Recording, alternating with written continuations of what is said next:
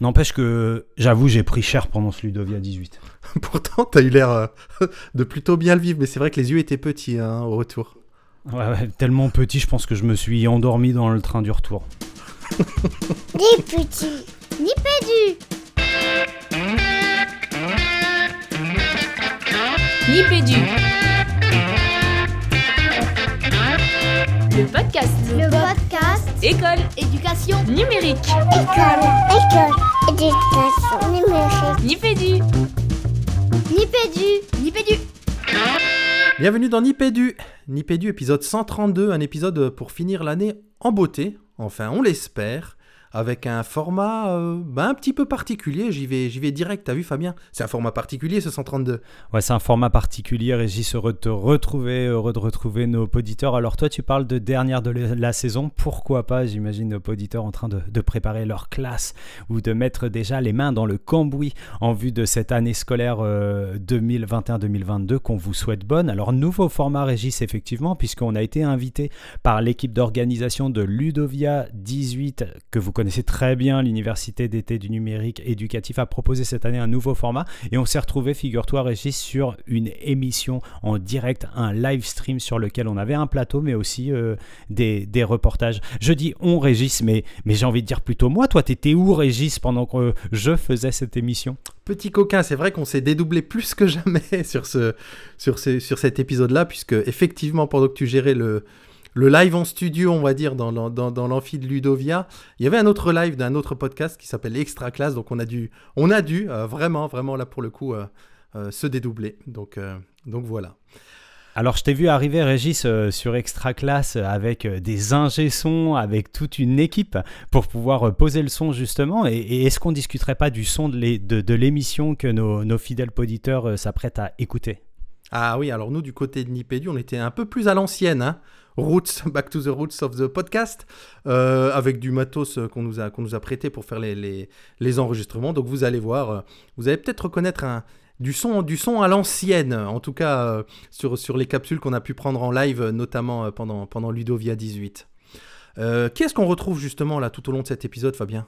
Bah, si, je dois, euh, si je dois partager dès maintenant la ligne éditoriale de cet épisode, qu'est-ce qui a conduit à nos choix euh, d'invités bah, C'était euh, essayer de vous concentrer le meilleur de Ludovia 18 dans une capsule d'environ 60 minutes, avec euh, Régis ce qu'on pourrait appeler nos coups de cœur. Alors nos coups de cœur pédagogiques, vous allez entendre des collègues au niveau de la recherche, au niveau des EdTech, vous savez que les industriels et les, les éditeurs sont présents sur Ludovia et on est allé chercher nos petits coups de cœur. Et puis un petit bonus Pour la rubrique institutionnelle. Ouais, un joli bonus. hein, avec, euh, on a fait connaissance de, du nouveau, enfin nouveau depuis quelques mois, euh, DNE, euh, direction du numérique pour l'éducation, en la personne d'Audran Le Baron. Donc on vous laissera écouter ça parmi, parmi les capsules de, de cet épisode. Et si on balaye un petit peu plus précisément le, le sommaire, qu'est-ce qu'on retrouve, Fabien, dans, dans la suite des capsules?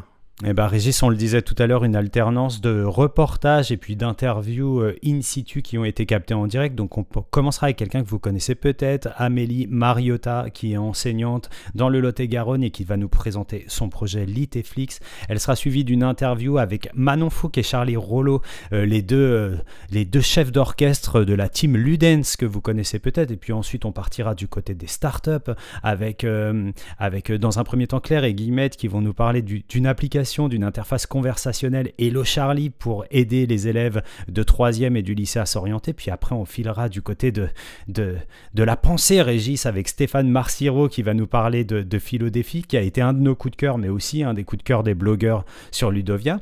Ensuite, eh ben, je t'emmène en voyage du côté de, du côté de l'Afrique subsaharienne à Bamako, ou plus particulièrement de Bamako à Bordeaux, puisqu'on aura un doctorant, Mohamed Koulibaly, qui va nous parler des Fab Labs au Mali.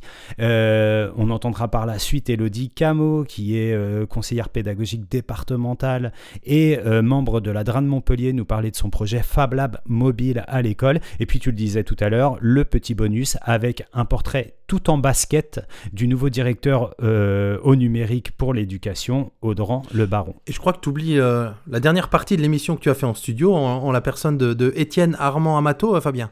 Ah ouais, comment oublier Étienne euh, Armand Amato qui a été un grand grand coup de cœur euh, au sujet euh, de ses études avatariales. Il viendra nous parler de ses études avatariales. Figure-toi Régis que toi, moi et tous les auditeurs qui nous écoutent ont au moins un avatar. Mais quel avatar? C'est ce à quoi répondra Étienne Armand dans la capsule, dans cette interview qu'on a enregistrée sur l'émission live. Bon, pas plus à, dire par nous en tout cas dans, dans cette intro. Sinon, ben, on vous souhaite de, de vous mettre dans cette, ambiance euh, Ludovia via cet épisode. Et puis nous, on se retrouve euh, très vite, d'ici un mois, en tout cas au mois de septembre, pour euh, déjà l'épisode 1 de la saison 9 de Nipédu. Bonne émission, bonne rentrée et d'ici là, gardez la pêche. Je suis Amélie Mariota Colombo, je suis professeure de français dans un collège en Lot-et-Garonne à Agen, donc un collège de REP dans lequel euh, ben, j'enseigne à des 6e et des 3e. Et euh, j'ai mené depuis plusieurs années, ça fait trois ans qu'on le fait, euh, le projet Litefix que je viens euh, présenter. Alors en fait, euh, on a trouvé sur Twitter euh, une Australienne euh, qui a présenté Bookflix et qui a utilisé grâce euh, à Keynote, euh, une, en fait elle a créé comme l'application euh, comme l'application Netflix, mais avec euh, des livres. Et on l'a contacté, on lui a demandé si on pouvait lui voler l'idée. On a fait la même chose en français avec Liteflix. Euh, donc euh, mon mari, Quentin Colombo, a créé euh, tout... tout le, j'ai envie de dire, euh, toute l'application. Et moi, j'ai fait tout le travail euh, de pédagogue qu'il y a derrière, donc la création de supports, la création d'activités, pour que les élèves puissent créer des bandes d'annonces, des résumés, euh, mais aussi des affiches, et en tout cas des, des comptes rendus de lecture différents que des fiches de lecture. Et donc, cette plateforme, elle est collaborative. Tous les élèves participent à cette plateforme, insèrent leur, euh, création et ensuite vont découvrir la création des autres pour pouvoir bah, faire de nouvelles lectures et découvrir les livres différemment. Alors concrètement, dans la classe, euh, ça, crée une certaine émulation parce qu'on commence par choisir un livre, donc ça peut être une lecture cursive, mais aussi euh, la lecture qu'on est en train de faire sur un thème précis. Et euh, les, élèves travaillent sur justement cet exercice euh, assez difficile euh, que, l'on enseigne de lecture d'œuvres intégrales avec toutes les stratégies de lecture qui vont avec. Et à l'issue, il y a un travail de création, de chef-d'œuvre euh, qui peut prendre plusieurs formes. Et donc, la forme assez classique, j'ai envie de dire, pour l'Iteflix, c'est la bande d'annonce que l'on crée avec eMovie. Alors vous pouvez retrouver tout ça sur le site euh, de Formission, euh, sur lequel on a mis tout le matériel pédagogique et que je présente à Ludovia euh, cette année. Donc il y a des petits QR codes, il faut venir sur le stand et j'ai fait également des petits badges, puisqu'en fait notre but aujourd'hui c'est d'agrandir la communauté Liteflix pour donner e-bookflix euh, et livrefix, peu importe comment on appelle notre pastiche de Netflix. Le but c'est vraiment de présenter une autre manière de lire et de, jouer avec ce code que les élèves connaissent bien pour qu'il y ait une appropriation différentes. Alors, le numérique social, euh, nous, euh, on en est euh, persuadés euh, dans mon établissement, mais aussi auprès des élèves. Le but, c'est vraiment de créer ce lien entre eux grâce à cet outil. L'écran ne fait pas écran, nous on a des tablettes dans notre établissement. L'écran, il est là pour faire du lien, pour travailler ensemble, pour créer ensemble. Et donc ça, on en est persuadé, on le porte depuis plusieurs années et on le vit au quotidien. Alors, on a entendu euh, Amélie autour de cette initiative euh, Liteflix. Je ne sais pas, Manon, Charlie, si c'est une initiative pédagogique dont vous avez déjà entendu parler.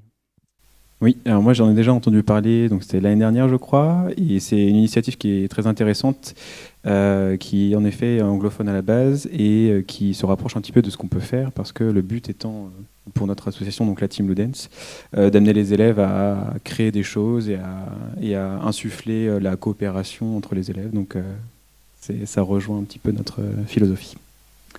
Alors, tu viens de nous parler de la, team Luden- Ludens. Alors, il y a eu un débat entre nous. Est-ce que dit Ludens, Ludens? Donc, c'est la team Ludens. On va y revenir dans quelques instants. Mais moi, ce que je vous propose, c'est de vous présenter l'un et l'autre et peut-être de commencer par toi, Manon. Donc euh, moi, je suis donc Manon Fouque, je suis professeure de lettres modernes ou professeure de français euh, dans un collège de Normandie à Louviers. Euh, et je suis également référente innovation pédagogique dans mon établissement. Et donc euh, Charlie Rollo, je suis professeur d'anglais dans l'Académie de Versailles et également formateur au numérique éducatif à la Danne de Versailles. Alors, qu'est-ce qui se cache derrière ce nom euh, quasi énigmatique et ésotérique de la team Ludens?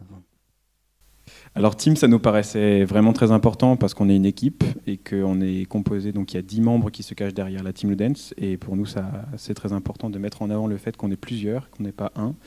Et Ludens vient de bah, Ludo, donc le jeu.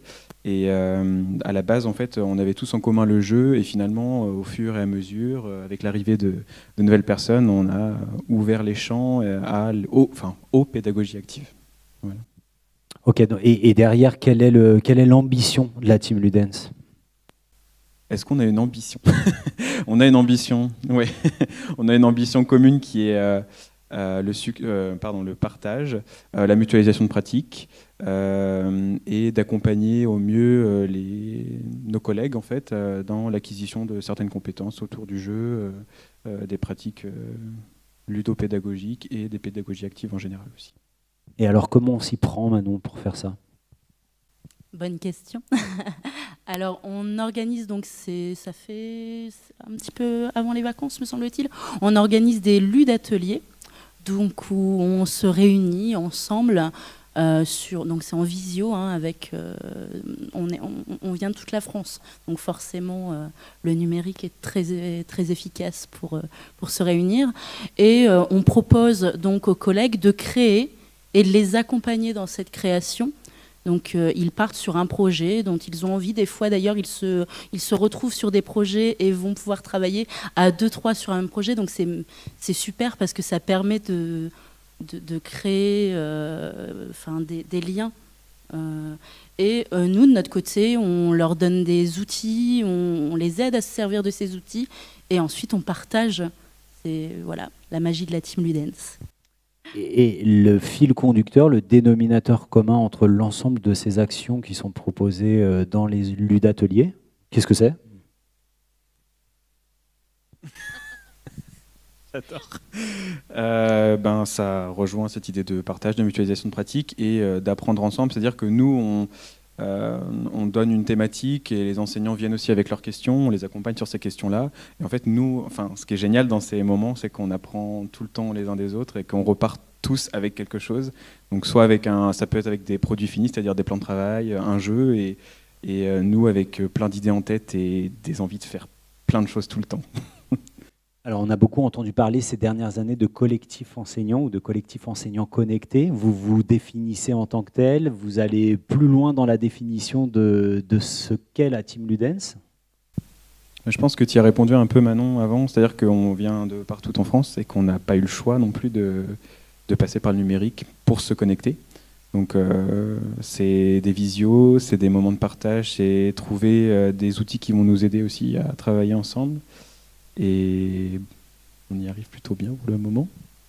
Ça n'empêche pas de se faire un bon petit barbecue de temps en temps. C'est même indispensable. Et ces outils, ces outils, alors vous êtes partout en France, vous échangez entre praticiens. Euh, quels outils vous utilisez Quels process vous utilisez Comment est-ce que vous faites pour, pour toucher les, les enseignants qui souhaiteraient euh, pouvoir bénéficier de ce, partage pédagogique?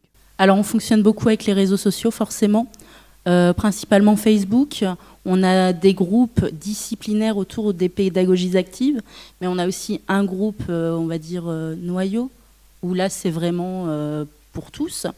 Et on utilise également Twitter, où Twitter fonctionne plutôt bien pour la veille pédagogique, en fait.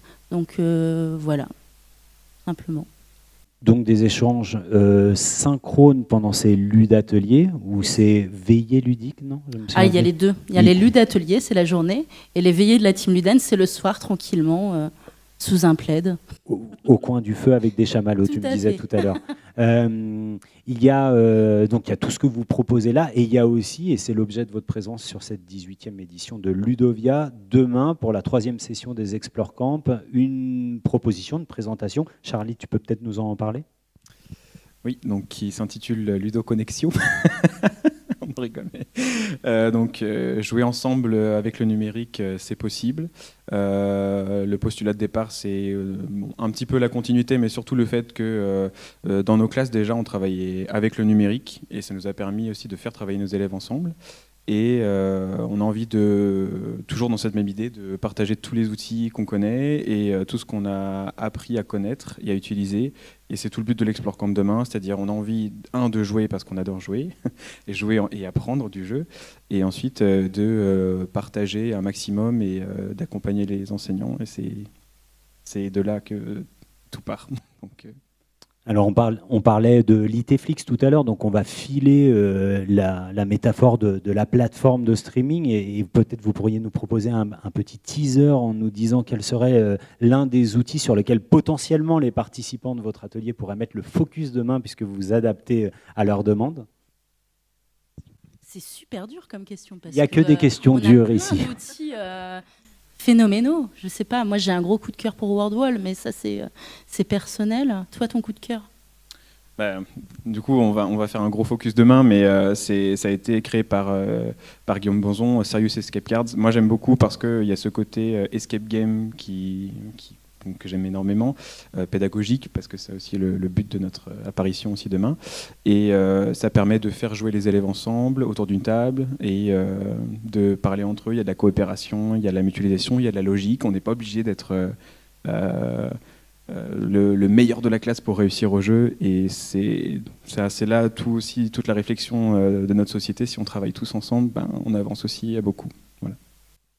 Alors il y a eu un, lors de la préparation de cette émission, il y a eu un, un super échange euh, autour de la ludicisation et, et c'était vraiment chouette de pouvoir bénéficier de vos éclairages sur cette question et de voir sur les terrains d'accord et de désaccord comment finalement on tombe sur les mêmes objectifs euh, pédagogiques. Alors je vous rappelle que vous avez la possibilité de poser les questions à nos invités via l'intermédiaire du chat et de l'animation de, Jo- de Jonas, le brillant animateur mais aussi co-réalisateur de cette émission. Merci Jonas. Et en attendant, je vais vous poser la question qu'on ne souhaiterait euh, ne jamais entendre quand on, est sur Ludovia 18. C'est alors le thème, c'est euh, le numérique est-il social? Je pense qu'en filigrane, on a entendu quelques éléments de réponse dans ce que vous venez de partager avec nous. Mais pour vous, euh, Charlie, Manon, est-ce que le numérique est social? Je commence un début de, répo- de réponse. Et, euh, c'est intéressant parce que du coup, tu parlais du fait qu'on avait parlé avant et ça rejoint un petit peu euh, cette conclusion, c'est-à-dire que euh, dans nos pratiques pédagogiques, on, on peut mettre un petit peu de jeu, un peu de numérique. On va en a- parfois, on va avoir des séances où il n'y en a pas du tout. Donc oui, le numérique peut être sociable, euh, mais même si c'est pas sa fin en soi, c'est pas grave. Mais euh, le, but étant que chacun se retrouve dans ses pratiques et que si on utilise le numérique et qu'on arrive à faire du social, c'est incroyable, c'est génial et c'est ce qu'on souhaite aussi. Mais euh, si, euh, si c'est pas, il y a certains outils qui sont moins propices à ça et c'est pas grave. Qu'est-ce que tu veux que j'ajoute? Oui, le numérique social, ça dépend ce qu'on en fait, j'ai envie de dire, simplement. Merci Manon. Peut-être avant de, nous quitter, mais provisoirement, puisqu'on a bien compris qu'on pouvait vous retrouver dans différents espaces numériques, euh, synchrones ou asynchrones, quels sont ces espaces? Comment est-ce qu'on peut échanger avec Charlie? Comment est-ce qu'on peut échanger avec toi Manon si on n'est pas sur Ludovia, si on est intéressé par les propositions de la team Ludens et qu'on a envie de vous retrouver? Donc sur Facebook, euh, Team Ludens, simplement, et euh, Apprendre en jouant. Et ensuite, vous avez différents euh, groupes où c'est pédagogies actives, euh, classe inversée, lettres modernes, histoire géo. euh, voilà, vous déclinez euh, par autant de disciplines que- qu'on connaît. Et sur Twitter, mais ça, je te laisse faire. Et donc sur Twitter, parce qu'on relaie quand même beaucoup nos informations sur Twitter, on fait beaucoup notre veille, on apprend beaucoup de Twitter et on donne aussi en échange. Et c'est là que vous retrouverez justement toutes les dates de nos ludateliers et notamment des informations sur les petits cahiers Ludens, mais on n'a pas le temps d'en parler. Et d'éveiller, et de tout ce qu'on peut faire. Un grand merci à, tous les deux, à chacun, chacune. Je vous propose de rester euh, pendant que on va regarder une- un nouveau reportage qui a été tourné euh, par euh, Régis. Alors, elles, m'ont confié, je ne sais pas si on peut dire ça, mais elles m'ont confié euh, que pour elles, Twitter était un, réseau social de, de boomers. Donc, je laisserai les utilisateurs de réseaux sociaux et de Twitter apprécier cette remarque. On va retrouver tout de suite. J'ai balancé et ça, c'est vraiment pas sympa. Euh, on va retrouver tout de suite Claire et Guillemette qui vont nous parler d'une initiative Hello Charlie. Alors vous, vous êtes au collège, donc vous êtes concernés aussi. Euh, C'est une interface conversationnelle pour pouvoir trouver sa voie sans mauvais jeu de mots et qui s'adresse aux élèves autour des questions euh, d'orientation. Donc tout de suite, Claire et Guillemette. Euh, je suis Guillemette Barouk et je suis responsable des partenariats et du développement pour euh, Hello Charlie. Et je suis avec Claire. Oui, je suis Claire Espinas, responsable communication et communauté chez Hello Charlie. Alors Hello Charlie, c'est une start-up qui développe une application euh, pour accompagner les jeunes dans l'orientation scolaire et professionnelle. Alors ça fonctionne euh, de manière très simple. Charlie euh, discute en fait avec le jeune, c'est un, chatbot, euh, et va lui poser des questions pour l'aider à mieux se connaître et à savoir quels sont les univers professionnels, les métiers qui peuvent l'intéresser. Donc dans l'application, il y a tous les métiers, il y a plus de 850 métiers, il y a des parcours différents en fonction de la classe dans laquelle on est et qui nous permet en fait d'avancer et de savoir par exemple si je suis en seconde, quelle spécialité je vais choisir pour l'an prochain, si je suis en troisième, euh, quelles sont les différences et euh, où, est-ce que je vais m'orienter entre un lycée pro et un lycée euh, général et technologique. Donc euh, euh, Charlie, c'est un peu le grand frère euh, qui guide le jeune collégien ou lycéen dans son parcours euh, d'orientation, Euh, mais pas que parce qu'il l'accompagne aussi euh, dans une communauté Ouais. euh, que Claire anime. Carrément. Donc euh, Charlie, c'est aussi une communauté de jeunes qui se trouve sur Discord, euh, où on l'anime, mon équipe et moi, euh, toutes les semaines. Euh, on organise des lives métiers orientation sur Discord et sur Twitch. On propose des challenges aux jeunes et on leur permet surtout d'échanger avec des professionnels et d'approfondir leurs connaissances métiers et formations. Pour découvrir Hello Charlie, quand tu es un jeune euh, au collège ou au lycée, euh, bah, tu vas beaucoup sur les réseaux sociaux et euh, Charlie est évidemment énormément sur les réseaux sociaux, sur Snapchat, sur TikTok, sur Instagram. Et Charlie va te donner toutes les informations pour rejoindre la communauté Discord, pour te dire quel est le live de la semaine. Et puis, et puis ça c'est la porte d'entrée si ton établissement scolaire n'a pas Hello Charlie. Et l'autre façon d'avoir accès à Charlie c'est que ton établissement scolaire collège ou lycée, euh, puisque Charlie euh, euh, a, euh, dans ton ENT en fait euh, l'application et que du coup tu peux avoir accès euh, à Charlie lors de tes heures d'orientation en classe euh, dans, le cadre des 36 heures ou des 54 heures euh, dédiées à l'orientation. Euh, L'orientation est-elle sociale et le numérique est-il social Euh, Deux euh, très belles questions. Et nous, chez Hello Charlie, c'est évidemment ce qui nous anime. En fait, on a conçu Charlie aussi en se disant que le numérique et l'application, ça permettait à tous les jeunes d'avoir accès aux mêmes infos, aux infos vérifiées, à jour sur l'orientation. Et euh, c'est pour ça que Charlie aussi accompagne pas seulement euh, des jeunes scolarisés, on accompagne aussi euh, 25% de jeunes qui sont euh, déscolarisés euh, via les missions locales, euh, via des partenariats qu'on a aussi avec euh, Pôle emploi ou avec des associations de jeunesse. Donc euh, nous, c'est euh, aussi pour ça qu'on se lève tous les matins et euh, Claire, elle discute énormément aussi avec des jeunes qui sont euh, déscolarisés dans la communauté. Hello Charlie, c'est vraiment l'orientation pour tous. C'est une communicante, hein, donc elle a absolument très bien fini ce reportage. Donc on parlait, vous l'aurez compris, dans Hello Charlie de, de connaissance de soi. Et j'ai envie de dire, alors connaissance de soi pour s'orienter, j'ai envie de dire que on va continuer à parler connaissance de soi. Donc j'ai le plaisir, le bonheur d'accueillir sur ce live de Ludovia 18 Stéphane Marciro. J'ai bien dit ton nom de famille parce que je t'appelle que Stéphane depuis Oui, hier. c'est- C'est parfait, Fabien. Et euh, on va continuer à parler connaissance de soi, mais plutôt d'un point de vue philosophique. Alors, est-ce que tu pourrais commencer par nous dire, Stéphane, qui tu es exactement? Bien sûr, alors je suis professeur de philosophie au lycée depuis une vingtaine d'années, enfin même 25 ans. Euh, j'ai une formation un peu atypique en fait, parce qu'à l'origine j'ai fait une école de commerce, donc ça je ne te l'avais pas dit Fabien tout à l'heure. Je suis parti deux ans en coopération en Algérie et au Maroc, et en revenant je me suis dit, ben non, non, je ne vais pas vendre des yaourts ni des aspirateurs, et c'est l'éducation qui m'intéresse, parce que j'avais eu l'occasion de- d'enseigner auprès des jeunes dans ces pays-là. Voilà, donc j'ai euh, pris un, parcours en philo, ça a bien fonctionné, et puis euh, j'ai commencé à enseigner. Et puis au cours du temps, bah, j'ai euh, j'ai changé un peu mes pratiques. hein. Par exemple, du cours magistral au début, pour simplifier, bah, j'ai des populations d'élèves qui ont, qui ont changé. Euh, j'ai dû aussi m'adapter. Et, euh, et puis à un moment donné, je me suis dit, il faut quand même trouver quelque chose qui fasse que les élèves aient vraiment envie de faire de la philo, qui ait plus cette appréhension en arrivant en terminale. Il faut trouver un moyen pour qu'ils comprennent et qu'ils mémorisent. Et c'est là où s'est enclenché un, processus de, création pour une, pédagogie originale qui va être celle de Philo Défi. Alors ouais, tu t'es lancé des défis auxquels tu as répondu avec, euh, avec Philo Défi. On va y venir. Juste, je contextualise. Alors hier, il faut savoir que sous euh, les halles de l'Uvdovia 18, donc pour celles et ceux qui seraient déjà venus et qui nous écouteraient euh, derrière, leur, derrière leur écran, il y avait un stand installé hier, très tôt, c'était le tien. Et en fait, il a vraiment tapé dans l'œil de Régis et dans mon œil parce que on avait du matériel, on avait des choses physiques, on voyait des boîtes de jeux. Et franchement, les boîtes de jeux sont juste waouh, trop trop belles. Tu vas nous en reparler un petit peu plus tard. Mais alors, est-ce que tu pourrais nous dire, bien sûr, c'était les boîtes de jeux de Philo Défi, mais alors ce Philo Défi, qu'est-ce que c'est? Alors, Philo Défi, c'est une, une, boîte de jeux qui contient euh, à peu près 120 cartes euh, le principe est suivant en fait. Je me suis dit, il faut que les élèves retiennent l'univers du philosophe et on va s'appuyer sur la notion de carte mentale. Donc un dessin dans lequel il y a sept notions qui sont intégrées.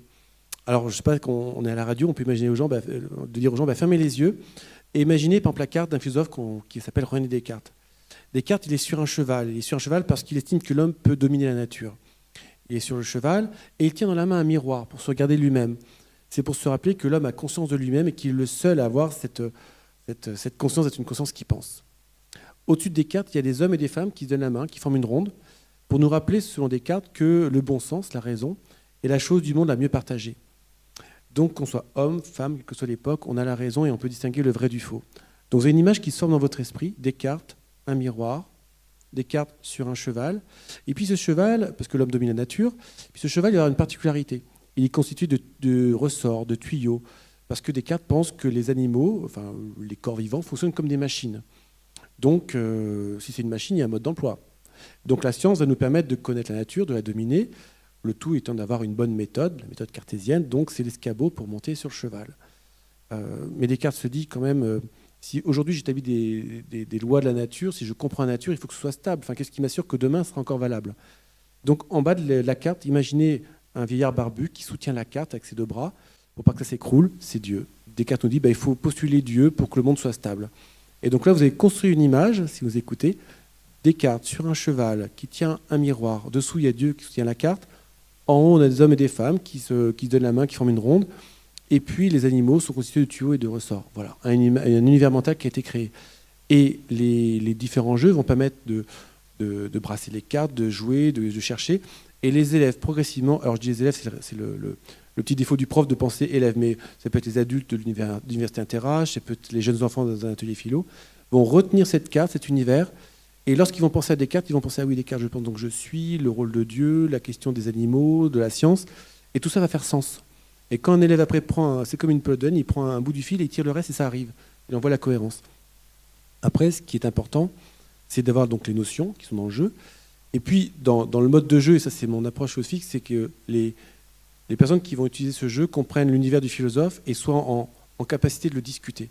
On n'est pas là pour être des perroquets de Descartes, on est là pour comprendre ce qu'a dit Descartes et puis se positionner. Par exemple, toi Fabien, tu peux être d'accord avec Descartes qui pense que les animaux sont des machines, euh, ou ta fille ou ton fils peut dire bah non, les animaux ne sont pas des machines, on peut communiquer avec eux, mais on, connaît Descartes et on va se positionner et on va discuter avec lui.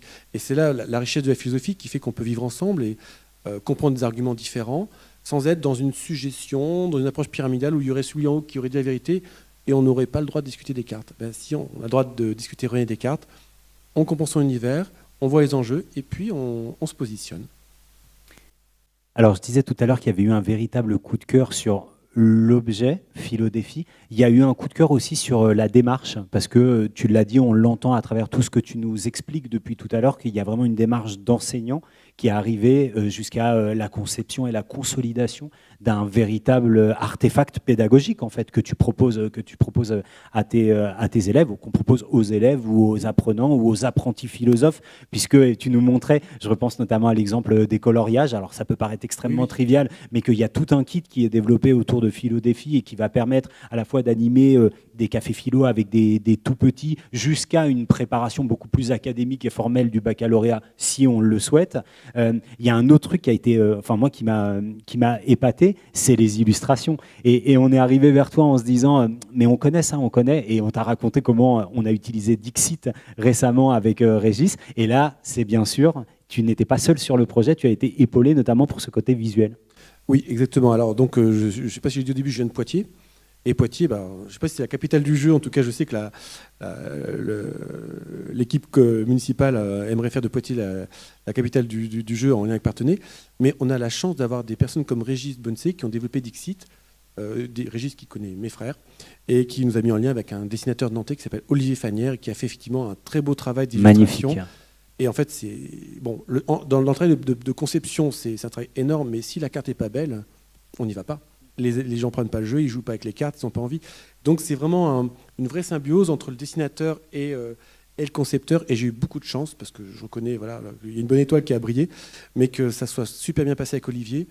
euh, parce que j'ai donné un cahier des charges assez complet, hein, vous voyez, fait que le, vieil homme soit barbu en bas de la carte, qui soutienne avec les deux bras de telle manière, et qu'il y avait des axes de symétrie. Et il a réussi à s'adapter, à faire quelque chose vraiment d'original, de, très beau. Ça, c'est le, le talent des artistes comme Olivier, qui, avec un cahier des charges qui peut être un peu lourd, font quelque chose, font une œuvre d'art. Et euh, j'ai envie de dire que ces cartes, et notamment cette carte sur des cartes, a été réalisée avec méthode parce que euh, tu me racontais une anecdote au sujet d'une élève et d'une réflexion d'élève que tu as intégrée pour arriver à ce cahier des charges, notamment sur la, carte de René Descartes, il me semble. Oui, parce que je, je- portais en moi le projet de, créer des choses, de faire un peu différemment. Et puis c'est une, élève donc, euh, qui s'appelle Louise, hein, Louise Grou, qui maintenant bah, est une, une jeune femme avec des enfants, mais qui est artiste, hein, c'est son métier, mais qui déjà, euh, elle peignait, elle dessinait, puis elle dessinait dans tous les cours, hein, que ce soit la, philo, euh, l'histoire géo ou la littérature. Et durant mon cours de philo, dans le cours sur Descartes, où on parlait des animaux machines justement, elle avait dessiné, c'était magnifique, un dessin où Descartes soulevait euh, alors, délicatement la, peau d'un cheval et on voyait dessous justement les, les, les rouages, les tuiles, et c'était vraiment magnifique. Et je me suis dit vraiment c'est ça qu'il faudrait pour tous mes philosophes, enfin mes philosophes, les philosophes que, que je- j'essaie de mettre à la portée de mes élèves, euh, leur présenter des, des images pour qu'ils comprennent mieux et que ce soit simple et que ça donne envie. Puis quand on, parle d'images, on se rend compte qu'on va mettre à la portée des plus jeunes aussi. Donc c'est vraiment euh, Louise qui, qui a apporté cette, cette, euh, cette beauté de l'image, vraiment de- du dessin. Et je me suis dit c'est dans cette direction-là qu'il faut aller. Voilà, c'était le point de départ grâce à Louise. Quelle est ta carte préférée? Bah, je vais rester sur Descartes parce que René Descartes, c'est la première que j'ai élaborée. Ça a été celle qui a fonctionné, c'était le premier prototype. Et, euh, et puis c'est à partir de là que les autres sont développés. Il y a une sorte de, synergie entre toutes les cartes, tout, fait écho. Par exemple, dans, dans Descartes, on s'est dit, tiens, on pourrait mettre euh, une allusion à une fable de La Fontaine, le lièvre et la tortue, parce que la tortue, elle, avance lentement mais sûrement, mais de façon méthodique. Et ce qui fait qu'après, par exemple, sur la carte de Socrate, pour évoquer les, sophistes, qui sont les beaux parleurs de l'époque, on a fait une allusion euh, au corbeau et au renard. Donc cette carte de, de- de- de- des cartes a vraiment été comme initiatrice, comme un fondement. Il y a plein d'idées qui sont développées à partir de là. Et par exemple, si je reprends l'image de Dieu dans la carte de Descartes, on a, pris, on a le même visage de Dieu pour Nietzsche, qui dit que Dieu est mort. Donc on a le même personnage, mais qui euh, a, a fallu sur une église qui est détruite. Donc ça, a été, si vous voulez, un peu le, point de départ euh, duquel a rayonné le- les autres cartes. Alors, on a, on s'y attendait pas, mais on a un petit peu de public euh, ce soir, et c'est chouette d'avoir un petit peu de public euh, ici dans, euh, dans la salle des conférences, dans le casino d'Ax-les-Thermes. Donc, n'hésitez pas aussi si vous souhaitez poser des questions. hein. On a invité les, les viewers à poser les questions via le chat, mais s'il y a des questions pour nos invités, vous n'hésitez surtout pas. En tout cas, je vais vous faire une confidence puisqu'on est entre nous. Il y a- il- tu sais peut-être qu'il y a un coup de cœur des blogueurs qui est donné pour chaque catégorie euh, ici à Ludovia. Euh, Nous, on a déjà notre coup de cœur qu'on assume pleinement et j'invite les gens du public qui ne seraient pas allés voir Stéphane sur le stand. En plus, vous, vous avez vu la chaleur et la générosité qui se dégage de Stéphane de vraiment aller jeter un coup d'œil du côté de Philo Défi. C'est, enfin, moi, je trouve, on n'a pas parlé de l'application parce que le temps est compté, mais il y a aussi une application, il y a, des, il y a aussi un site. Allez voir vraiment euh, Philo Défi, tout l'écosystème que tu proposes. Je trouve, euh, je trouve le projet extraordinaire. Et je t'ai dit que tu ne couperais pas à la question euh, à laquelle on ne peut échapper sur Ludovia 18. On, le voit au travers de ton projet, il y a, vraiment un- une ambition d'accessibiliser, de rendre, de, rendre euh, j'ai envie de dire, euh, de mettre à la portée de tous. Alors désolé pour la tautologie, la philosophie, mais tu penses que toi, le numérique est social, est quelque chose de social? Et en quoi peut-être ta proposition est-elle elle-même sociale? Alors, on, a essayé de- d'entrer effectivement dans cette réponse selon laquelle le numérique, serait social. C'est-à-dire qu'on a développé l'application qui reprend vraiment le contenu que j'ai développé, donc je n'ai pas euh, tronqué les connaissances, c'est la même chose. Euh, et pour permettre à tous les élèves du francophone, puisque c'est en, français, de pouvoir réviser leur bac de philo avec une application gratuite, sans publicité, et on ne récupère pas les données des utilisateurs. Donc on a vraiment fait ce, ce- cette mise en place pour que euh, tout le monde puisse avoir accès. Donc c'est social parce que bah, sinon le, jeu- euh, papier coûte 25 euros et je sais qu'il y a parfois des élèves qui n'ont pas les, moyens de, s'acheter des, livres qui, vont parer au plus pressé. Mais là avec l'application, bah, ils peuvent avoir le, contenu, ils ont des modes de révision qui vont être ludiques et sympathiques. Donc euh, je pense qu'il y a une dimension sociale et surtout que si les, personnes s'intéressent à la philosophie, la cultivent, ils vont apprendre différents arguments. Par exemple, quand je fais la philosophie avec des ateliers pour enfants, si on prend la question de Dieu dans l'histoire, on a eu des gens qui nous ont dit comme Descartes euh, qu'il fait que Dieu soit là pour soutenir le monde, d'autres euh, comme Nietzsche qui nous disent que Dieu est mort. Donc quand on fait la philosophie, on, apprend à comprendre différents univers, à voir qu'ils ont cohabité, que ça peut être différent, mais qu'ils ont tous une certaine légitimité, et donc c'est pacifiant. Donc la philosophie, elle est sociale au sens où elle crée aussi du lien, elle, elle nous oblige à nous écouter, à comprendre les arguments, et puis à se dire qu'il n'y a pas forcément une vérité unique, puisqu'on peut avoir des avis différents et on peut s'entendre et se comprendre. Voilà, donc c'est en sens que c'est social, parce que c'est à portée de tous, c'est gratuit. Et puis la philosophie, je pense, en elle-même, porte cette attention à l'autre, à la compréhension, et puis à, l'ouverture à une diversité qui nous pousse toujours, toujours au-delà de nous-mêmes. C'est comme si oui, la, montagne, bah, plus on monte euh, au sommet, plus on va avoir un, point de vue universel, mais au, point de départ, bah, on est sur des points de vue différents. Donc il faut apprendre à monter pour euh, avoir cette vue panoramique. Alors peut-être euh, j'ai pour toi une toute dernière question. Le temps que Fred en régie un petit peu plus haut cale le le prochain reportage, quelle est euh, la, plus grande surprise euh, que tu as pu avoir avec la mise en œuvre de Philo Défi dans le, dans le cours de tes, dans le, cadre de tes séances de, de philo? Est-ce que tu aurais une anecdote à nous raconter? Ah, une, anecdote, oh, ça, ce sera peut-être trop prosaïque, mais euh, j'ai une élève, enfin une élève sur mes, mes- deux classes qui, est allée à l'oral cette année. Donc elle avait sciences éco et philo en spé, donc elle a choisi philo. Pauline, n'était pas forcément très à l'aise, elle avait 8 dans l'année et c'est la note qu'elle avait eu au bac. Euh, elle, avait quand même quelques points à rattraper. Bon, donc j'ai pris quelques heures avec elle pour la, préparer, avec bah, philo défi, hein, les cartes à colorier. euh, je lui ai expliqué, je lui ai dit bah, prends l'application, tu révises. Euh, elle est passée de 8 à 17. Alors, bien sûr, c'était un oral de philo, de vérification. Il y avait une œuvre sur laquelle travailler. Mais elle a retrouvé du. Alors, c'était une élève très timide, hein, dont, pour laquelle le français n'était pas une langue facile à, à explo- à exploiter. Mais elle, elle, elle s'est prêtée au jeu. Elle, elle est entrée dans l'univers du philosophe. Et quand elle a été interrogée sur le philosophe, bah, elle faisait les liens. Elle s'en est très bien sortie. J'étais le premier à dire Oh, tu as eu 17, bah, tu as fait un super bon boulot, bravo. Et moi, je te propose un outil, mais tu, te l'as approprié. Et puis, bah, finalement, c'est vraiment ta note.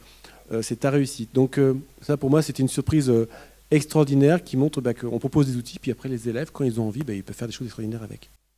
Alors, je dois te dire que je vais monter un comité pour euh, pousser l'intégration de Alain dans les cartes. euh, Ah du- oui, du- voilà, qui est mon philosophe préféré. Un grand merci à toi, Merci, Stéphane. Je te propose de rester encore quelques instants avec nous parce qu'on va entendre tout de suite. Je t'emmène en voyage euh, de Bordeaux à Bamako. À moins que ce soit l'inverse, on va euh, écouter tout de suite Mohamed Koulibaly, qui bah, nous vient de Bamako, via Bordeaux et qui euh, c'est quelque chose qu'on aime bien faire avec Nipédu. C'est un néo-ludovien. Alors ça c'est un néologisme. C'est son premier ludovien, mais comme toi, je crois, tu es aussi un néo-ludovien. Et il va nous parler bah, de son programme sur euh, Ludovia et de ce qui l'a amené jusqu'à cette 18e édition. On le regarde. Euh, bonjour, moi c'est Mohamed Koulibaly, je suis doctorant à l'université de Bordeaux-Montaigne. Euh, je travaille euh, sur le concept de Fab Lab entre le Mali et euh, le Bordeaux, entre le Mali et la France, notamment à l'université de Bordeaux. En fait, l'idée de, ce projet, c'est d'abord de voir comment on peut, c'est d'abord de voir comment on peut transposer le concept Fab Lab ici de Bordeaux vers le Mali. Donc le Mali, il y a des Fab Labs, mais il n'y en a pas beaucoup. Euh, ces Fab Labs ne sont pas vraiment équipés en termes de, matériel et, il manque également euh, d'enseignants euh, capables de, de former les étudiants sur l'utilisation de ces équipements. Donc mon travail consiste à voir comment utiliser les Fab Labs d'ici en tant que dispositif de formation à distance euh, qui serait accessible aux étudiants de l'université de Ségou. Au, Mali, euh, la culture malienne est vraiment centrée sur le partage de, connaissances de l'information. Généralement, euh, on se, on réunit autour du thé les soirs en tranche d'âge pour partager l'information. Donc c'est quelque chose qui est très développé au Mali et ça correspond un peu au concept de partage d'informations et de connaissances qui se trouvent au niveau des, des Fab Labs. Donc l'idée, c'est voir également est-ce que ce concept-là peut être transposé du Mali vers les, zones d'expérimentation ici en, France. Euh, en fait, j'ai assisté ce matin à une communication euh, dont je n'étais pas d'accord avec euh, voilà, les propos de l'intervenant. Mohamed nous parle ici de la conférence du sociologue Dominique Volton, dont vous retrouverez la vidéo dans les notes de l'émission. par rapport à la culture de l'information, par rapport à la communication, je pense que l'information dépend réellement du système dans lequel il est conçu et ce système est vraiment influencé euh, par des facteurs culturels, euh, ce qui fait que la représentation de l'information euh, dans les pays européens peut être complètement différente de la représentation de l'information, par exemple au Mali. En fait, généralement ici, la culture de l'information en France il y a pas mal de, choses sur l'Internet. Il y a la, culture euh, numérique qui, joue un rôle important. Donc aller chercher de, l'information sur l'Internet, euh, il faut aller chercher de l'information sur l'Internet. Mais par contre, au Mali, la culture de, l'information est beaucoup euh, centrée sur la communication interpersonnelle. Généralement, pour s'informer, on, s'adresse plus à des personnes qu'à des outils numériques. Donc il y a pas mal de différences de ce côté culturellement de la représentation et la communication de, l'information entre le Mali et puis euh, la France. Le, numérique est-il social? Euh, En fait, je pense que ça dépend réellement euh, du contexte, de la culture et, puis le vécu de tout un chacun. Euh, par exemple, le numérique peut être social euh, dans le sens où euh, ça permet aux uns et aux autres de partager des connaissances, de se réunir. mais au-delà de ça, dire que le numérique techniquement n'est pas social. Techniquement, je ne vois pas de, lien avec la, société de manière générale.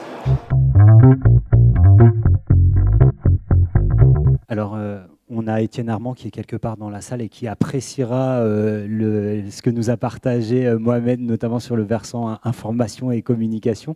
On, l'entendra tout à l'heure avec, avec grand plaisir. les Fab Labs, ça résonne forcément pour toi, Elodie. Est-ce que ce témoignage, notamment autour des difficultés d'implantation d'un contexte de développement des Fab Labs et, et d'utilisation des Fab Labs vers un autre, c'est quelque chose qui te parle? Alors oui, tout à fait, puisque je suis Elodie euh, Camo, conseillère pédagogique départementale au numérique et euh, chargée de mission à la DRAN de Montpellier, justement sur euh, le, sujet des Fab Labs, des tiers labs et de la robotique éducative dans le premier degré. C'est un domaine qu'on ne voit pas trop souvent justement dans le premier degré, les tiers labs, les Fab Labs. Et l'objectif justement, c'est d'arriver à, à, faire entrer cette, cette notion de Fab Lab dans le premier degré. Et tu me parlais d'un projet avec le Bénin aussi auquel tu aurais été associé, parce que là on avait un projet euh, au Mali. Toi aussi, tu as suivi un projet autour de l'implantation de Fab Lab. Euh Alors on est, enfin, je suis en contact avec euh, avec un, groupe au Bénin qui, qui, qui a un Fab Lab et qui on communique ensemble justement pour essayer de mettre quelque chose en place cette année. Euh, par rapport euh, au fait qu'ils ont justement euh, une, faculté à, recycler le, numérique. ils font par exemple des, ordinateurs dans des bidons. et, c'est vrai que c'est quelque chose que nous, Européens, on n'utilise pas vraiment le, recyclage numérique, puisque ça marche plus, on jette. Mais c'est vrai que chez eux, c'est pas possible. Donc, ils recyclent les pièces, ils refont des.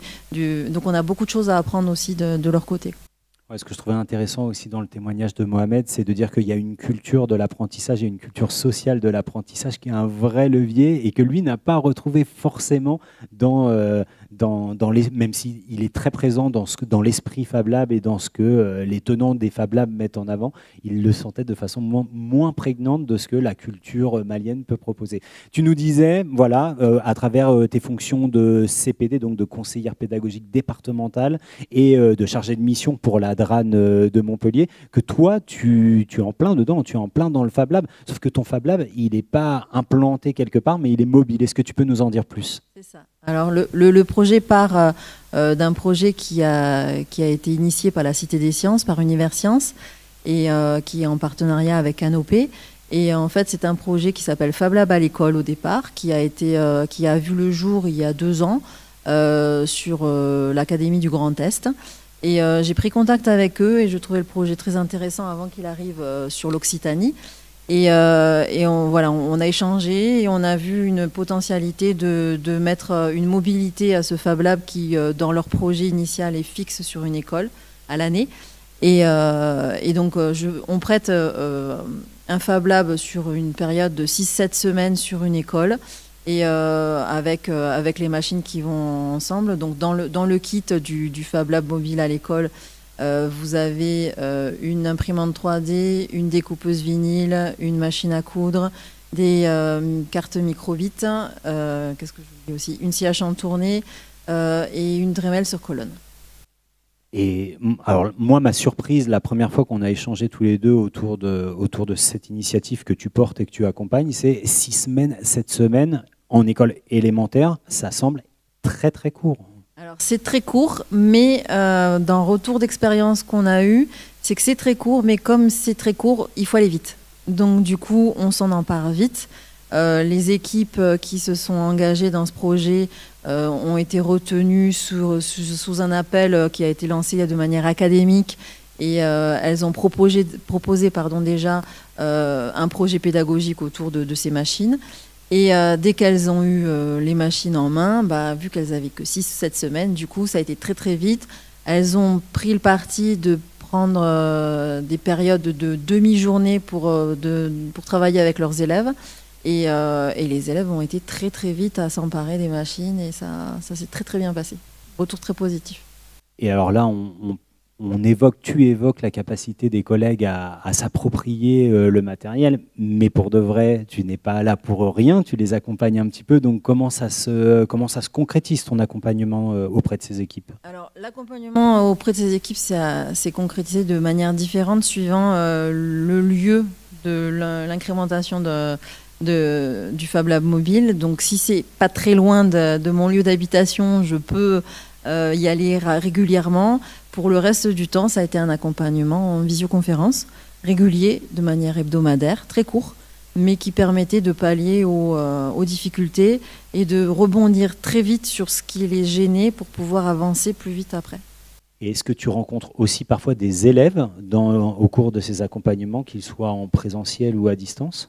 Alors en présentiel, oui. À distance, non, parce qu'on l'a fait sur du temps méridien au moment où l'enseignante, euh, c'est l'enseignant qui, ch- qui choisissait le moment qui lui convenait le mieux. Et, euh, mais tout ce qui était en présentiel, oui, j'ai participé avec eux euh, et euh, on a travaillé ensemble. Le retour qui s'est fait aussi, c'est que la première collègue qui a eu le prêt cette année a fait les visioconférences. Je lui ai demandé son accord, bien sûr, hein. mais par rapport aux échanges entre pairs, c'était évident pour ma part qu'elle puisse participer aux visioconférences de la, du, de la collègue a eu un prêt euh, juste après. Et ça, ça a été très riche puisque euh, du coup, elle a pu euh, donner son expérience et partager à, à la collègue suivante ce qui n'allait pas, comment aller plus vite, etc. Donc, le- le- ça a été encore, encore mieux. la vraie plus-value de la formation euh, pair à pair, C'est qui ça. fonctionne là euh, très très bien. Euh, alors, je ne sais plus si tu l'as dit ce soir ou si c'est une réminiscence de ce qu'on a échangé hier. Là, tu étais vraiment en mode test and learn. hein, les, les francophones apprécieront. Donc, euh, essai-erreur, j'ai envie de dire, pour, euh, pour l'implémentation de ce, euh, l'intégration de ce dispositif. C'est ce que tu avais proposé à Univers Science. Il y a une prochaine étape. Est-ce que l'initiative s'arrête là? Est-ce que tu as déjà des envies, des projets pour l'année prochaine? Alors, le... non, ça ne s'arrête pas là. L'année dernière, on avait eu 14 demandes pour 4 prêts possibles dans l'année. Cette année, j'ai lancé un appel à projet en fin d'année scolaire, on a eu 31, 31 demandes et que 5 prêts possibles. Donc voilà, il y a eu une sélection très drastique puisque nous avons qu'un seul kit qui peut être en mobilité sur toute l'Académie de Montpellier. mais voilà, il y aura déjà 5, 5 écoles qui seront satisfaites cette année prochaine. Et par rapport au retour d'expérience qu'ont fait les collègues, puisque le, deal, c'était on vous prête du matériel, mais vous nous faites un retour d'expérience sur comment vous avez vécu ce Fab Lab dans le premier degré et ce qui allait, ce qui n'allait pas, etc. moi, ça m'a permis de, de, prévoir le, travail suivant, c'est-à-dire de lister, c'est important, je pense aussi, de lister toutes les compétences qui sont travaillées quand on a un Fab Lab à disposition, puisqu'on a eu, par, par exemple, mais moi, pour moi ça a été positif, des retours des parents sur une école qui disaient oui, mais pendant ce temps-là, vous ne faites pas le reste. Et c'est là où, si on fait un, listing de toutes les compétences qui sont travaillées, et il y en a pléthore, euh, en mathématiques, sociales, cognitives, etc., etc., euh, ça permettra de montrer justement la plus-value de ce Fab Lab dans le premier degré. Alors, pendant que Fred en régie s'apprête à caler euh, le reportage suivant, une dernière question pour toi. Tu nous as parlé là d'un retour famille, d'un questionnement famille. Parmi tous les collègues que tu as pu accompagner et qui ont bénéficié du dispositif et de la mise en œuvre de ce Fab Lab dans leur classe, est-ce que tu aurais un, témoignage à nous rapporter, des paroles de collègues qui t'auraient particulièrement euh, marqué, euh, invité à poursuivre l'initiative?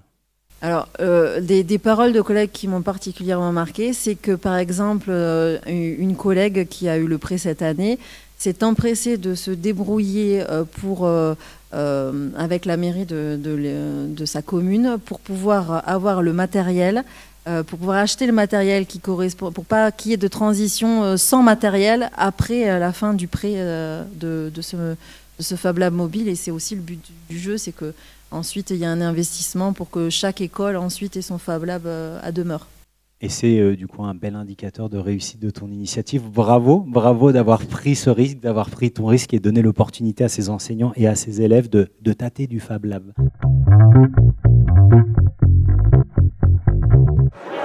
Le numérique, on a toujours tendance à voir ça comme quelque chose de, désincarné, d'immatériel. Euh, en réalité, euh, le numérique, euh, si ça doit servir à une chose, ça doit servir à, rassembler justement, à rassembler, à, recréer du lien. Euh, et le numérique est certainement pas là pour euh, enlever de l'humain, pour euh, supprimer des professeurs. Il doit être au contraire là pour augmenter des professeurs, c'est-à-dire pour les, outiller, leur donner des moyens de mieux faire leur métier et de mieux partager avec les élèves, avec les parents d'élèves, avec l'ensemble du corps enseignant, à faire des projets collaboratifs. Donc finalement le numérique, c'est toute l'histoire de, de, créer du lien plus qu'en défaire en réalité. En tout cas, ça doit être la fonction du numérique. Alors, euh, euh, j'arrive dans le domaine du, euh, numérique éducatif. Hein. Je viens d'un autre univers, du numérique également, mais d'un autre univers. et ça fait quelques semaines maintenant seulement que je suis à la tête de, la direction du numérique pour l'éducation. Et quelque part, j'ai l'impression d'avoir appris en 8 heures l'équivalent de deux mois à la tête de la direction du numérique parce que j'ai rencontré un nombre d'acteurs absolument incroyable en l'espace de quelques heures seulement. Euh, donc ça c'est une richesse euh, incroyable euh, et je pense que rien que pour ça, ce type d'événement est vraiment d'une grande richesse. donc évidemment, je reviendrai avec plaisir. Je, repars avec une petite frustration qui est que je, ne suis venu qu'une journée parce qu'il y avait la réunion de rentrée de l'ensemble des recteurs la veille à laquelle je devais évidemment participer. Donc l'année prochaine, j'espère que le calendrier sera un peu plus propice à rester plus longtemps à, prolonger les échanges, à plus participer, à débattre, euh, parce que c'est ça tout l'intérêt de Ludovia. Je ne sais pas si ça dit quelque chose. Euh, j'étais connu déjà à Bercy pour être l'homme sans cravate. Euh, donc je, reste fidèle à ma réputation. non, plus sérieusement, je sais que Ludovia, c'est d'abord pour rencontrer des gens, pour échanger de façon informelle. Euh, et je pense qu'il faut, il faut garder ce caractère un peu informel parce que euh, notre agenda est, blindé euh, du matin au soir de réunions formelles dans lesquelles on, se dit un certain nombre de choses, mais voilà, il y, y a, tout un non-dit qui ne peut pas être exprimé. Là, c'est l'occasion de se dire les choses plus franchement parce que c'est ça un côté informel, donc il faut jouer le jeu. et, je, rentre dans ce jeu absolument volontiers parce que je ne suis vraiment pas quelqu'un qui, qui, aime se prendre au sérieux. voilà, on est, on est d'abord là pour, pour l'intérêt général. moi, c'est ça qui m'anime. pour améliorer l'expérience de l'ensemble des utilisateurs. ça, c'est ma boussole. Et donc, voilà, rien ne sert de, mettre trop de formalisme là-dedans. Au contraire, ça peut euh, ça peut freiner un certain nombre de, de, euh, retours, euh, de critiques, etc. Et au contraire, ces critiques, il faut les avoir, il faut, il faut se les approprier, il faut, il, faut les, bâtir dessus pour, pour s'améliorer. Donc voilà, j'ai aucun problème avec ça, au contraire, ça me va parfaitement. j'ai envie de dire the last but not the je veux, ça a été promis lors de l'annonce de, ce, de cette émission. Et vraiment, vraiment, moi, c'est un grand plaisir de pouvoir, euh, de pouvoir vous le présenter, vous le faire découvrir ou redécouvrir à travers cette émission. C'est euh, pour tout cacher. Alors, c'est des personnes à qui il faut rendre hommage. C'est Patrick Pondodica, c'est Thierry Gobert et c'est Michel Lavigne qui m'ont dit il faut absolument que tu ailles trouver Étienne Armand Amato et que tu discutes avec lui. Il a tant de choses à dire. Donc, euh, je suis allé le trouver. Il m'a fait euh, la gentillesse d'accueillir la proposition qu'on lui a fait pour nous parler notamment des études avatariales. Alors moi qui aime les mots, tu peux imaginer, Étienne Armand, à quel point je me suis laissé embarquer par ça. Alors on va partager ça avec les viewers et les futurs auditeurs. Est-ce que tu peux nous en dire plus sur ce que sont ces études avatariales, mais dans un premier temps, peut-être nous dire déjà qui tu es, Étienne Armand. Avec plaisir. Donc, je suis euh, enseignant-chercheur, euh, maître de conférence à l'université Gustave Eiffel, euh, à l'est de la région parisienne. Et j'étudie les médias, principalement audiovisuels, et leur devenir interactif depuis 20 ans, de telle sorte qu'on s'est intéressé avec d'autres collègues à la figure de l'avatar, c'est-à-dire à l'identité que l'on acquiert au-delà de l'écran, que tous les joueurs de jeux vidéo connaissent parce qu'il manipule un personnage actif dans un monde euh, qui évolue, mais que chacun d'entre nous connaît dès lors qu'on doit euh, renseigner un profil euh, sur une plateforme numérique, administrative ou autre. Et donc j'ai, avec Étienne Perreni, un très bon collègue, forgé ce terme d'étude avatariale qui renvoie aux études médiatiques, hein, Media Studies, et qui s'intéresse aux propriétés et aux capacité que nous offrent euh, ces systèmes euh, identitaires et de, dialogue et de communication à distance. Alors tout à l'heure, quand, on a, quand on a échangé, quand on a longuement échangé de manière extrêmement conviviale autour de, autour de, ton, de, ton, de ce sujet de recherche passionnant, j'ai été euh, extrêmement trivial en te disant mais pourquoi faire?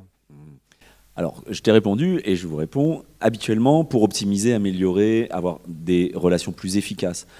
Mais cet argument, euh, on va dire, euh, de euh, l'augmentation, du perfectionnement, de la sophistication ne doit pas justifier la science. ce qui nous motive, nous, chercheurs, c'est de comprendre, c'est d'expliquer. et donc, pourquoi sommes-nous différents lorsque nous sommes en visioconférence, lorsque nous utilisons un avatar dans un monde virtuel ou lorsque nous communiquons sur un réseau social numérique comme les bien connus Facebook et autres TikTok, pourquoi sommes-nous un peu pris par les systèmes, pris par les fonctionnalités, et qu'on va développer peut-être euh, des attitudes, des comportements, euh, se confier davantage parce qu'on est protégé par un pseudonyme, euh, prendre des risques, ou au contraire chercher le soutien des autres? Ceci, ça peut être des raisons psychologiques, et les psychologues s'y intéressent, des raisons sociologiques, mais c'est peut-être parfois des raisons technologiques et médiatiques. Hein, si on a un bouton euh, like euh, ou euh, pas content, c'est pas la même chose que si on sollicitait l'esprit critique des gens. Hein. J'aime, j'aime pas, ou je suis d'accord, pas d'accord, c'est pas la même chose. Et donc, les fonctions des systèmes modifient notre comportement. Du coup, l'avatar, le fait de devenir un être repérable par autrui, par exemple, quand je deviens professeur, sur Zoom, ce qui a beaucoup été le cas avec le confinement, eh bien, euh, mon image apparaît aux yeux de mes étudiants. Tous mes étudiants à qui je demande d'ouvrir la caméra me voient et je les vois, et ils se voient entre eux sur le même écran. Et à travers ces petites vignettes animées vidéo de chacun, nous entretenons des rapports qui sont bien différents de ceux que nous avons en classe, ou que nous aurions si euh, nos images vidéo étaient réparties euh, sur des sapins dans un monde 3D. Et donc, il s'agit de comprendre ce que nous fait ce système de communication et comment en tirer profit. Alors, c'est pas seulement l'améliorer, c'est l'utiliser de manière intelligente et créative pour, moi en tant que prof, donner un meilleur cours ou intéresser davantage les élèves et tout ce qui s'ensuit. Euh, de sorte à créer une scénographie, à créer une relation, puisque souvent c'est la relation qui est la plus importante. Hein. On peut dire tout ce qu'on veut, s'il n'y a pas une bonne relation, ce ne sera pas entendu. Donc, les études avatariales s'intéressent à cette figure de l'avatar qui est présente aussi en vidéo, puisque finalement je deviens mon propre avatar avec mon visage. Alors là, vous, me voyez filmer, mais moi je ne vous vois pas, vous. Donc on est encore dans le régime audiovisuel classique du direct télévisé ou du cinéma lorsque vous me reverrez a posteriori. Mais si vous étiez tout un chacun dans une même arène, euh, sur le même écran, avec des petites vignettes, il est évident que si l'un d'entre vous s'endort, bah, peut-être que je vais me rehausser en disant, hein, essayer de trouver une astuce pour vous réveiller, euh, et ainsi de suite. Et donc je deviens mon propre avatar vidéo, dans ce cas-là, un avatar euh, qui utilise mon apparence, et d'ailleurs j'ai le feedback, hein, je vois ma vignette à l'écran, je me dis tiens là, j'ai l'air trop sérieux, il faudrait que je souris un peu plus. Donc on est presque en autocontrôle hein, de soi-même, en même temps qu'on voit l'autre. Et c'est pour ça que la notion d'avatar est utile pour analyser euh, les visioconférences, par exemple. Donc là, tu es revenu sur la notion d'avatar vidéo. Tu as parlé, euh, tu as balayé assez rapidement les deux autres catégories. Est-ce que tu pourrais euh, y revenir et nous expliquer en quoi elles consistent oui, ben, c'est vrai qu'on n'en parle pas dans ces termes habituellement, mais on parle souvent de profil sur les réseaux sociaux. Mon profil identitaire. Hein, donc, euh, mon profil sur Facebook, qui contient les photos que j'aime, les citations que j'ai euh, relevées, les posts que j'ai mis, etc. Eh bien, ceci est un avatar hyper médiatique. Pourquoi ce mot compliqué? Ben, Les hypermédias, c'est quand vous avez des documents reliés par des liens hypertextes. donc vous avez une agrégation de ressources qui vous représentent. Et si je vais visiter votre profil, en votre absence, parce que vous n'êtes peut-être pas connecté, ou alors vous êtes connecté, je vois un petit bouton vert, je découvre votre personne à travers les médias que vous avez voulu mettre. Si vous n'avez aucune photo mais que des dessins, je me dirais, tiens, peut-être qu'il ne veut pas se montrer, etc. Ça, c'est le profil de l'avatar hyper présent sur toutes les plateformes, euh, on va dire 2.0, euh, YouTube, euh, Facebook, etc. Il y a le L'avatar le plus connu dont on parle habituellement, c'est celui du jeu vidéo. Donc c'est une créature comportementale qui saute, attrape des choses, prend des coups, qui évolue dans un espace et dans un temps, et à qui il arrive des choses. Et donc là, on est dans la créature de simulation. C'est un simulacre, c'est un personnage programmé que l'on peut piloter. C'est l'avatar, dans son sens euh, numérique, est apparu un terme qui s'est imposé. Et donc le troisième terme que j'ai évoqué, c'est l'avatar vidéo, euh, dans lequel on va utiliser sa propre apparence euh, telle qu'on on est euh, physiquement, là, habillé, mais avec peut-être des augmentations, des petites oreilles de lapin, des petits grimages qui suivent notre visage en temps réel, comme ça existe dans beaucoup de systèmes de webcam. Et donc cet avatar vidéo, il nous transforme en image et on l'utilise à la façon d'un avatar, c'est-à-dire que je vais peut-être faire ça pour dire c'est cool, comme j'aurais appuyé sur un bouton pour faire, un geste, faire un geste à ma créature 3D. Donc c'est une nouvelle forme d'avatar. Euh, et vous allez me dire, c'est un peu une histoire d'intellectuel d'appeler ça avatar, c'est un mot compliqué, étude avatariale. On peut comprendre votre réaction. Mais sachez que ça permet de comparer euh, des états identitaires, des transformations de soi, de l'autre côté de l'écran, qui sont visibles à autrui, aux autres qui vous parlent dans un chat, qui vous observent dans une téléconférence ou qui euh, jouent avec vous dans un jeu vidéo. Et ça, c'est très intéressant d'avoir une sorte d'approche comparative entre trois états différents de notre identité, euh, soit des documents, soit un simulacre, soit une, image, parce que ça va aider à comprendre comment chacun fonctionne.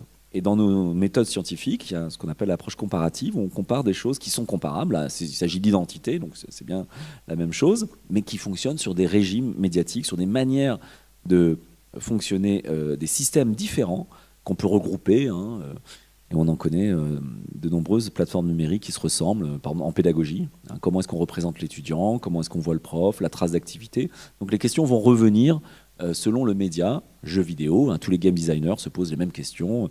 Est-ce que l'avatar euh, est personnalisable? Est-ce qu'il y a une partie qui est préprogrammée? Etc.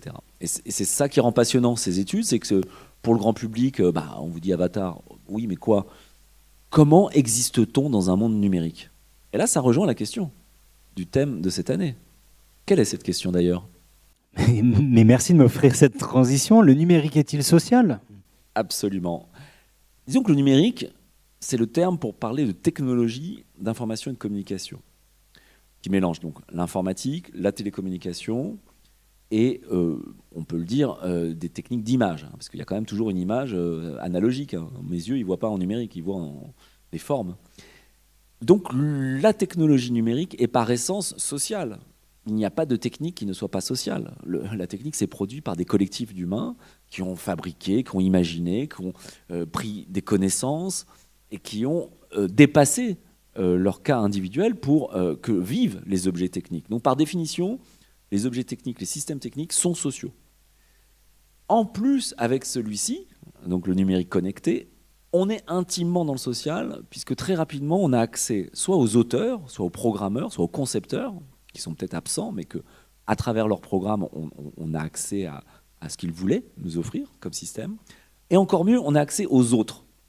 Et alors, je regardais en 2006, figure-toi, en 2006, Ludovia se tenait à Saint-Lizier, c'était sa deuxième édition, et je faisais ma première euh, conférence ici en tant que jeune doctorant euh, sur la téléprésence et euh, l'engagement ludique. Donc comment on se retrouve ensemble, à plusieurs, dans un World of Warcraft ou dans un jeu vidéo en ligne, et puis on, combat le même dragon, hein, pour prendre des, clichés, on délivre la même princesse ou le même prince, ensemble, dans un, monde qui semble exister à nos yeux, mais qui, où est-il Hein, euh, dans, quel, dans un serveur, euh, à l'autre bout du monde, puisqu'il y a des Japonais et des Québécois qui vont s'y connecter.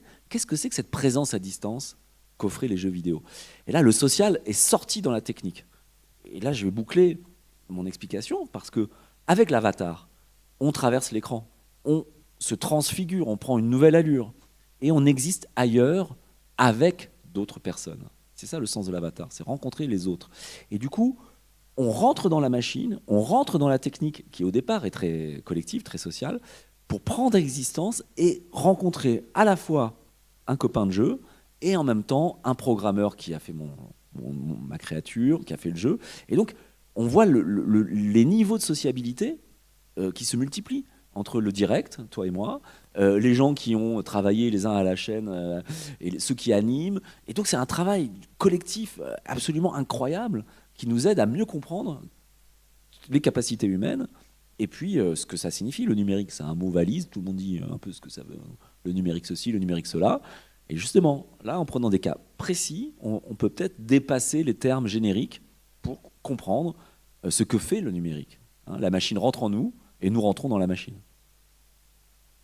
On avait promis une intervention passionnante, on n'a pas été déçus. Merci, merci Étienne Armand. Peut-être je t'interrogeais euh, dessus ce midi quand on a échangé.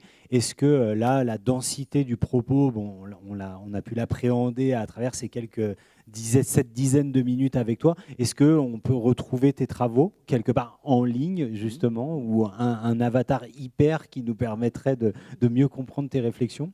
Alors sur YouTube, vous avez euh, une vingtaine de vidéos, de conférences courtes ou, plus longues euh, sur la chaîne Avatarial, hein, A-V-A-T-A-R-I-A-L, euh, et vous avez un site en développement qui va sortir euh, le 15 septembre, qui se rappellera avatarial.net. On essaie de rassembler tous ces travaux et puis d'ouvrir aussi à des communautés, puisque moi je me suis investi dans la réalité virtuelle depuis quelques années. Vous savez, ces systèmes avec des casques, où au début on ne voyait pas d'avatar, on voyait ses mains, on voyait le monde à travers un, regard subjectif, et de plus en plus on voit apparaître des avatars dans la réalité virtuelle, parce que les postes se connectent les uns aux autres, et donc on a besoin de voir l'autre. Euh, et du coup, il apparaît sous une forme euh, qui peut être son propre corps ou qui peut être complètement un, personnage fantaisiste. Et on voit bien les déclarations depuis un an, avec euh, le confinement, de reproduction d'un monde qui s'appellera un métaverse par Epic Games, par Facebook, ou la recréation même de la planète entière, Earth 2, le projet Terre 2, euh, qui nous promettent, en tout cas, une sorte d'immersion permanente euh, dans lesquelles nos avatars vont avoir euh, un rôle euh, central pour y accéder. Un grand merci, Étienne Armand. Merci de nous avoir fait le, le bonheur de nous rejoindre pour cette émission qui se termine maintenant. Donc merci à toi, merci aux viewers, merci aux futurs auditeurs de Nipédu. Je crois que c'est l'épisode 132 qui reprendra l'essentiel des interventions de cet après-midi. Merci Fred, merci Jonas à la technique. On vous dit bye bye. Bonne euh, continuation sur Ludovia 18 à distance ou en présentiel pour ceux et celles qui nous auraient fait le plaisir de nous rejoindre dans ce double espace. Merci, bonne journée.